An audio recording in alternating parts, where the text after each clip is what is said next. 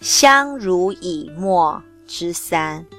以无为之道还无为之身。精神主旨：大道废，有仁义；智慧出，有大伟；六亲不和，有孝慈；国家混乱，有忠臣。这个呢，是在《道德经》，就是老子《道德经》的十八章中，好来作为本章相濡以沫的精神主旨。自然之治的大道被废弃了，才有着提倡仁义、提供治道的需要。以其仁义之名，建立了一套相互齐勉、相互谋利的价值观。大道啊，本是亘古长存、很久不变的，却是因为人为的有心造作，反而变相衍生出了假仁假义与不仁不义。为求争奇斗艳，从而来虚伪不实，使得聪明智巧的乱象出现了，使得伪诈权变因而更加盛行了。仁义彰显，却使得大道尽失；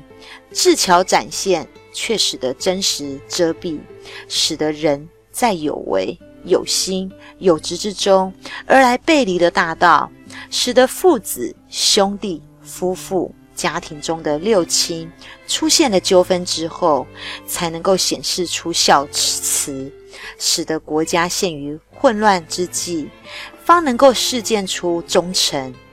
生于忧患，死于安乐，其意是要我们去反思问题的泉源源头，在有仁义彰显以及智慧出现之时，便是要用来警觉我们、警惕我们。这个大道啊，可能因此而有被阳气的失落；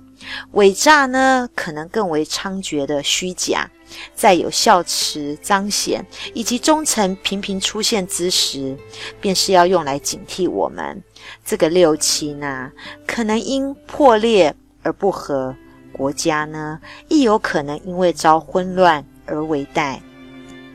国富民安之时。人情呢，反而去显得自扫门前雪般的事不关己；而祸殃降临之日，人情呢，反而去显得共体时间般的自发真诚，就好像泉河鱼相鱼处于路，相许以诗，相濡以沫。一样的意思，泉水干涸了，几条鱼一起困于陆地上，因为缺乏生存自救的活命空间，所以必须用湿气来相互滋润对方。